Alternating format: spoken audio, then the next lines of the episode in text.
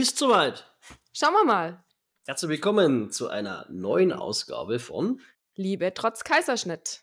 Und heute haben wir ein sehr hoffentlich neugierig machendes Thema, das dann heißt Neulich im Swingerclub.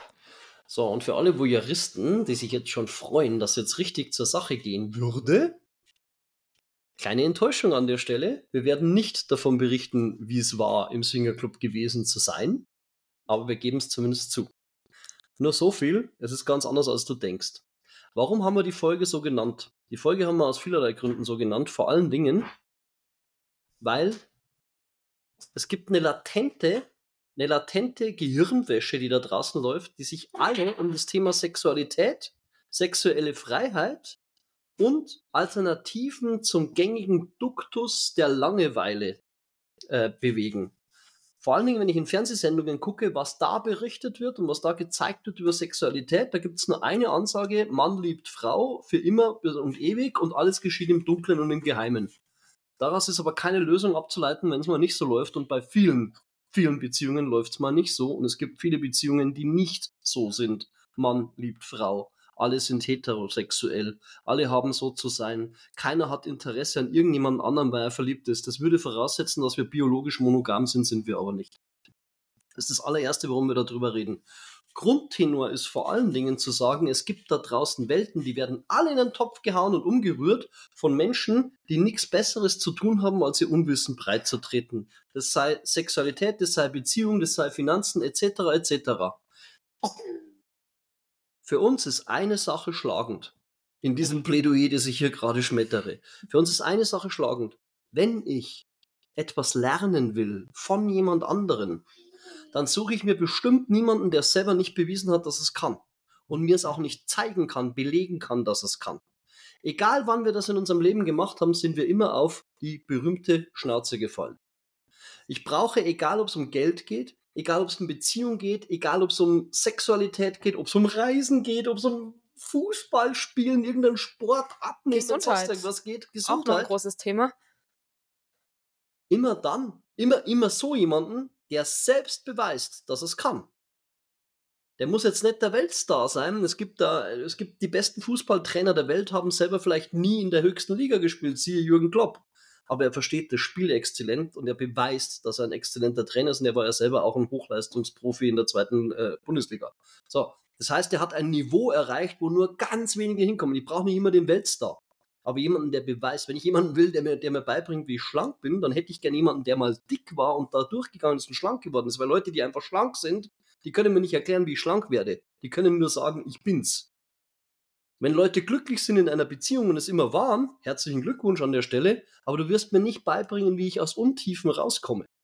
Und so weiter und so fort. Das heißt, alles, was wir im Fernsehen sehen, ist meistens nur eine voyeuristische Aufgeilung an den komischen Dingen da draußen, die irgendwie diesen ganz seltsamen Wertekanon durchbrechen. Und deswegen haben wir den Titel so genannt. Und es zielt ja immer darauf ab, auf das Mindset des jeweiligen Redakteurs, Ja. wie weit der sich mit dem Thema tatsächlich auseinandergesetzt hat. Oder nutzt er diese Themen, um Quote zu machen? Ja, natürlich um Quote zu machen, um das geht's im Fernsehen. Ähm, Ja, aber die tatsächliche Aufklärung fehlt ja dann. Es ist reißerisch und es wird ja, werden oft Aspekte, die auch noch wichtig sind, außen vor gelassen. Häufig aus Unwissenheit. So, und das schlägt zurück auf eine Beziehung. Eine Beziehung, ob sie jetzt von Kaiserschnitt oder von was anderem äh, in Schräglage gebracht wurde, das ist ja immer ein Kanon, das ist ja nie nur ein Faktor, der das Ganze bringt. Ich krieg keine verlässliche Informationslage angeboten, sagen wir mal zumindest in den breiten Medien nicht. Ich muss mir auf die Suche machen. Deswegen empfehlen wir auch immer die Bücher, also allen voran Sex, die wahre Geschichte. Das ist für mich das Kompendium, wenn es darum geht zu verstehen, warum die Menschheit in Schräglage ist, warum ich in Schräglage bin, warum meine Beziehung in Schräglage ist. Manchmal. Genau. Und der Titel lässt natürlich viel Spielraum in der Fantasie und so soll es auch erstmal bleiben, außer du machst dir dein eigenes Bild davon. ja, mit gutem Grund ist dieses hochwissenschaftliche und trotzdem sehr einfach zu lesende Buch ähm, in Millionen, in einer Millionenauflage in der Welt unterwegs. Ich komme zurück zu dem Thema, als du mit, damals direkt nach unserem ersten oder nach deinem ersten Kaiserschnitt im Krankenhaus lagst, war ich zu Hause und habe mir da gab es am Sonntagabend auf irgendeinem kleinen privaten Nebensender gab's eine hochinteressante Serie, die ist aber verschwunden. Ich krieg die auch leider nicht mehr. Ähm, und da ging es genau um solche Themen. Ähm, wurde immer ein Thema gegriffen, wurde in Amerika gedreht, alles. Und da war zum Beispiel eine Dame, die ist Weltmeisterin oder zumindest also ein Star der Pole Dance Szene. Also ist eine Pole Dancerin und richtig fit an der ganzen Geschichte und die hat ein, äh, sich eine Villa gemietet und dort lauter Frauen, nur Frauen rein, abgeschlossener Raum, Safe Raum, nur Mädels unter sich und die haben dort gestrippt. Da war mein erster Gedanke, so ein Schwachsinn, warum strippen die denn für sich selbst? Das Spannende an dem ganzen Thema war, alle Damen hatten riesen Belastungen, riesen Minderwertigkeitsthemen in sich drin, wie das jeder Mensch hat. Da braucht man auch keiner was erzählen, weil wer da das Gegenteil behauptet, der ist in der Ego-Protection. Lass es einfach gut sein. Jeder Mensch hat Traumata. Jeder Mensch hat Belastungen in sich drin. Und die Damen sind da zusammengekommen für ein Wochenende, um sich mit ihren eigenen Körpern, so wie sie sind, komplett anzufreunden und sich endlich für sich sexy zu fühlen. Und die Dame hat das legendär gut gemacht und der, der Bericht war auch wirklich unanrüchig. Man hat da dann nicht irgendwelche pornografischen Szenen gehabt, sondern einfach gesehen, wie die Damen durch das Tal der Tränen marschierten mit ihrer Unzufriedenheit. Auch, mit, auch mit den ganzen, auch mit den ganzen vermeintlichen Druck der Gesellschaft, der auf ihnen lastet, wie sie zu sein hätten, wie sie auszusehen hätten, einfach aufgeräumt haben und endlich mit sich ins Reine gegangen sind. Die waren alle total happy nach zweieinhalb Tagen. Die, die Lady, die hat das exzellent gemacht und es war so liebevoll, was da gezeigt wurde. Und das war eine ganze Serie, da kamen verschiedenste Dinge, das war hochspannend. Ich habe mir gedacht, warum können wir nicht so eine, eine Beziehung zu uns selbst und eine, eine Beziehung zu unserer Sexualität zeigen, sondern warum muss das immer in Schmuddel getunkt werden? Es geht. Und genau und deswegen ist meiner Meinung nach ein Riesenproblem in den Beziehungen drin, dass wir darüber nicht reden können, weil es so verrucht ist. Ja, und damit auch so schambehaftet. Und einmal, ich habe es ja nicht gesehen, du hast es ja gesagt, äh, ich war im Krankenhaus und wir haben wirklich, wir haben das Internet durchwühlt. Wir haben zumindest rausgefunden, welches Studio das gedreht hatte, aber weiter sind wir nicht gekommen. Ähm, weil der Jörg schwärmt mir immer von dieser Geschichte vor und ich keine Chance, dass, dass ich das auch mal sehe. Und ich finde es total toll, weil in so einer, in so einem Rahmen ist der, wo Frauen unter sich sind, ist der Druck und der Konkurrenzkampf weg, sobald ein Mann dabei ist. Ähm, braucht mir keiner erzählen, dass es anders ist, kenne ich aus anderen Bereichen in meinem Leben auch. Ähm, fängt das Gescharre an um, um den Mann. Das ist andersrum, wenn eine Männergruppe ist und da kommt eine Frau hinzu, in welcher Rolle auch immer, fängt das, ja, das Präsentieren und ich bin der Bessere genauso an. Und einen Rahmen zu schaffen, wo das wegfällt, ist schon mal enorm wichtig und äh, lässt eben zu, dass ich mich auf mich konzentrieren kann und dass ich bei mir was auflösen kann, ohne wieder den Schein zu wahren und nach außen was darstellen zu müssen. Das finde ich eine ganz tolle Sache. Äh, und das so schade, es gibt so Angebote auch bei uns, aber dass die nicht so bekannt sind, dass du dich auf die Suche machen musst. Und es wäre schön, wenn das ein selbstverständlich, Selbstverständnis ist, so wie so ein Kuschelkurs oder so, wo es auch nur darum geht, Körperkontakt zu haben. Ende. Druck raus aber es tut mir gut.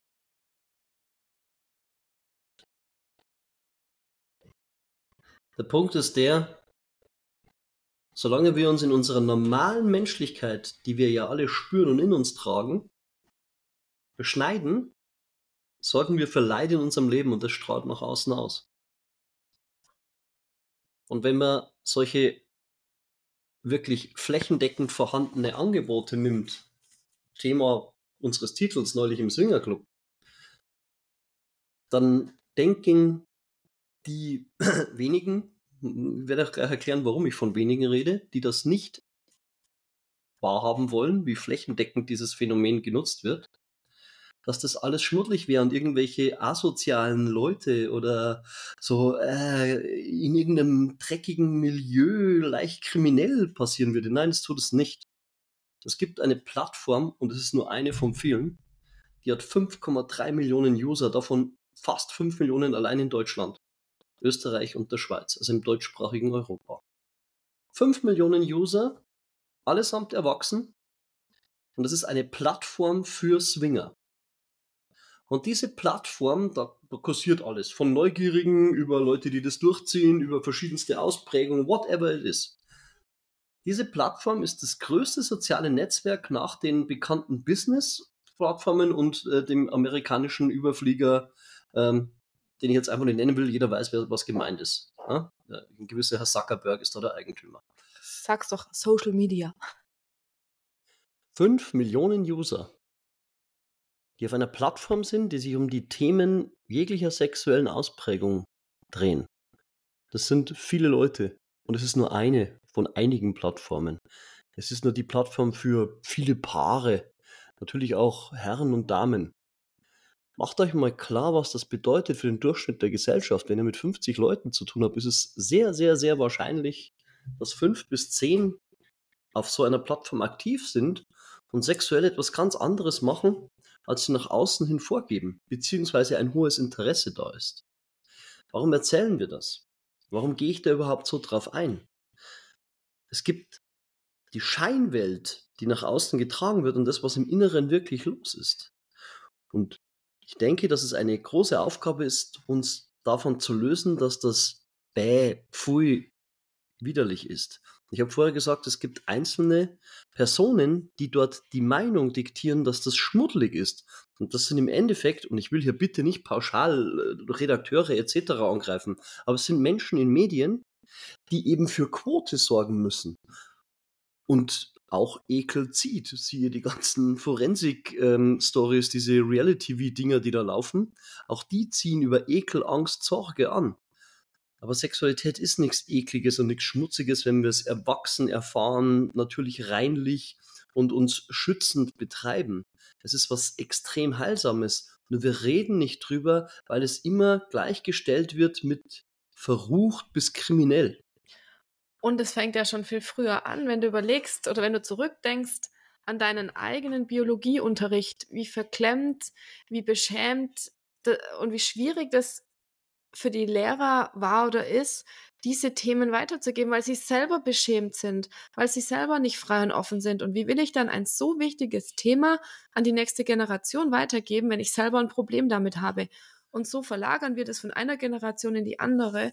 Und wir wollen da einfach einen, ja, einen Haken setzen und eine Veränderung herbeiführen.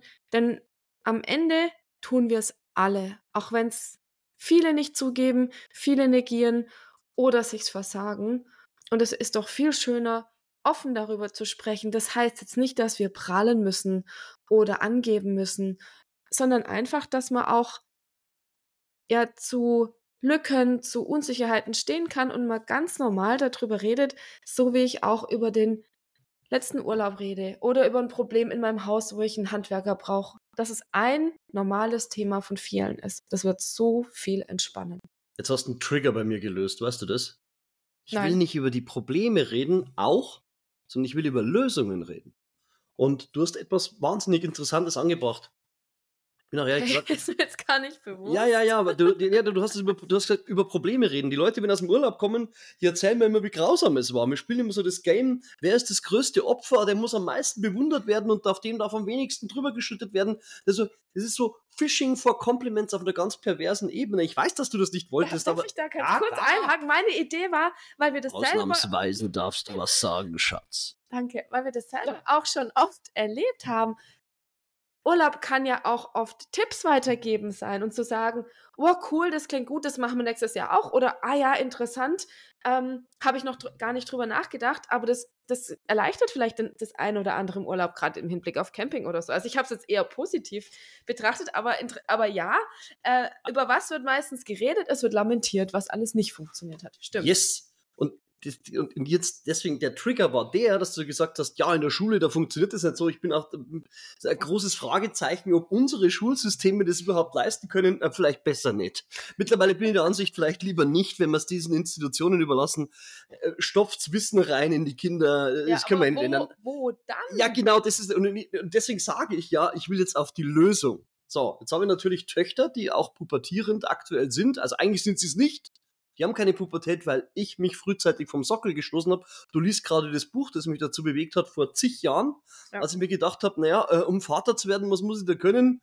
Irgendwo ein Mädchen ins Bett kriegen. Mhm. Und dann war's das. Der Rest, den kann man schon, gell? Also, ich finde, ein Kind zu erziehen oder durch diese Welt zu kriegen, ist mit Sicherheit bei weitem wesentlich komplexer als Auto zu fahren. Aber für einen, Autofahr für einen Autoführerschein macht man eine kleine Ausbildung. Also nicht bloß eine kleine, eine ziemlich große sogar. Wenn man es mal mit Berufsfortbildungen vergleicht. Das heißt, dieses Buch ist von Thomas Gordon, heißt die Familienkonferenz, by the way. Äh, sehr zu empfehlen an der Stelle für Eltern. Äh, super hilfreich, um auch bei der Pubertät besser durchzukommen und mehr Verständnis für die Kinder zu haben. Und ich lese es ja gerade aktuell, ganz plastisch geschrieben mit ganz vielen Beispielen, sodass wirklich man das auf sich und seine Situationen übertragen kann. Und um die Frage zu beantworten, wie kann ich denn eine sexuelle Reifung positiv beschleunigen, indem einfach mehr Weitblick kommt, indem einfach mal Offenheit herrscht dafür, okay, ich bin vielleicht nicht krank, wenn ich auf Männer stehe als Mann. Oder ich bin vielleicht nicht krank, wenn ich Frauen auch attraktiv finde, neben Männern als Frau. Ich bin vielleicht nicht krank, wenn ich, irgendwelche Fantasien mit mir trage, die keinen dauerhaften Schaden bei mir oder anderen hervorführen. So, also, pff, wie kann ich sowas bewerkstelligen? Oder was gibt's denn eigentlich alles? Wie funktioniert Beziehung? Wie funktioniert Sexualität? Welche Facetten gibt es da alles? Ich habe zu meinen Kindern einen ganz einfachen Spruch gedreht. Ich gesagt, ich weiß, es ist unendlich peinlich, mit so einem alten Sack, der noch dazu der Vater ist, darüber zu sprechen. Das ist mir vollkommen klar, weil man kommt ja selber mit sich kaum klar in der Zeit. Die meisten kommen ihr ganzes Leben nicht klar mit, mit sich und ihrer Körperlichkeit, äh, egal welcher Form. Ich habe einfach gesagt, schaut, hier steht ein Schwung Bücher. Das sind natürlich alles vernünftige Erwachsenenbücher über das Thema.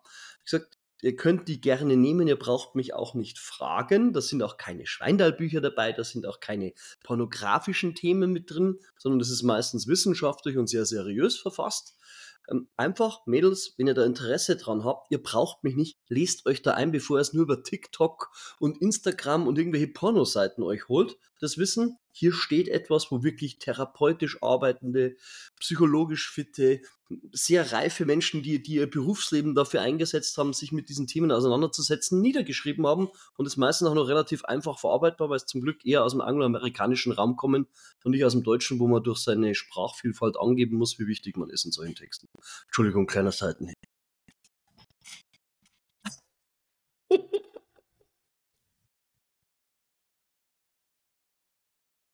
Oh, okay. Also das ist dein Vorgehen, dass du das Thema ansprichst und sagst, da ist eine Information. Aber wie, wa, was, was gibst du jetzt Menschen mit, die diese Bibliothek, wie wir sie jetzt haben, nicht zu Hause stehen haben, deren Kinder aber vielleicht doch Interesse haben ähm, und sich vielleicht doch mal vertrauensvoll an die Eltern wenden?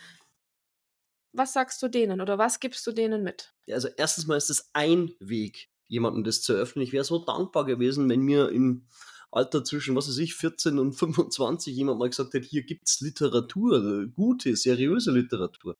Das ist ein Weg. natürlich auch immer die Offenheit fürs Gespräch und auch mal, natürlich muss ich zu dem Kind mal was sagen, wenn, wenn, wenn sich eine meiner Mädels zu, also, das heißt zu, sehr adrett anzieht, wie sie sich halt gefällt, ist ja in Ordnung.